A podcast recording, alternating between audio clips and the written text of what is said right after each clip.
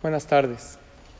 Hashem nos otorgó lo que es el poder de la imaginación. La persona puede imaginar cosas que no existen en la realidad, pero muchas veces nos ayuda la imaginación a pensar en proyectos, a soñar y lograr, pero muchas veces, Rabotai, la imaginación juega en nuestra contra. Les voy a poner un ejemplo. Imagínense ahorita todos que vas a la tiendita de la esquina y compras un refresco. ¿Ya te lo imaginaste? Si yo te pregunto, ¿qué refresco compraste? A lo mejor más así, una coca. A cada quien lo que le guste. Pero mira cómo la imaginación no es completa. ¿Con qué billete pagaste?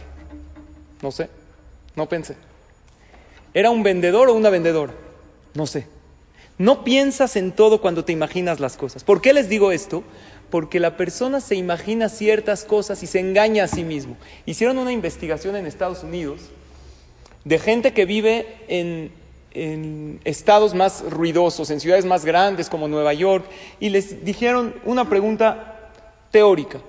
Imagínate si tú vivirías en la Florida o en Beverly Hills, en California, en lugares así. ¿Serías más feliz? ¿Qué contestó la gente? Dice, creo que sí. Si viviría en un lugar así. Ahora, en realidad la gente que vive en esos lugares recreativos es más feliz que la gente. No, ahí hay igual el mismo índice de gente triste o de gente depresiva. Entonces, ¿por qué las personas que no viven ahí piensan que serían más felices allá? Porque cuando yo te digo, imagínate Florida, ¿qué piensas? Piensas el mar, las lanchitas, Hollywood, a lo mejor coches costosos, mansiones, pero no estás pensando que también allá, si vivirías allá, te acostumbrarías a eso y también tendrías tus problemas y también tienes que ir a trabajar y tienes que resolver problemas. La imaginación muchas veces nos engaña y nos hace pensar que una situación puede estar increíble y como uno no la tiene, ya uno se siente mal. O hay veces, me ha tocado así con parejas, antes del matrimonio, les digo, hay que prepararse. ¿Tú lo conoces bien? Jajam, lo conozco perfecto. Llevo saliendo cinco años con él. ¿Vas a ser feliz? Voy a ser la mujer más feliz del mundo. Pero tú no sabes que con los años se mejora la versión, engorda un poquito, empieza a roncar en la noche.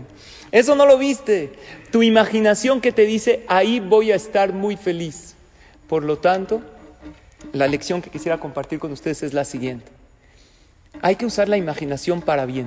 Pero muchas veces pensamos, oye, si tuviera esto sería muy feliz y por lo tanto no disfrutamos lo que tenemos hoy, porque si tuviera. La Torah nos enseña que la persona tiene que disfrutar Hayom. Así decimos en el Shema, Asher Hayom. En este momento, el aquí y el ahora tiene mucha fuerza.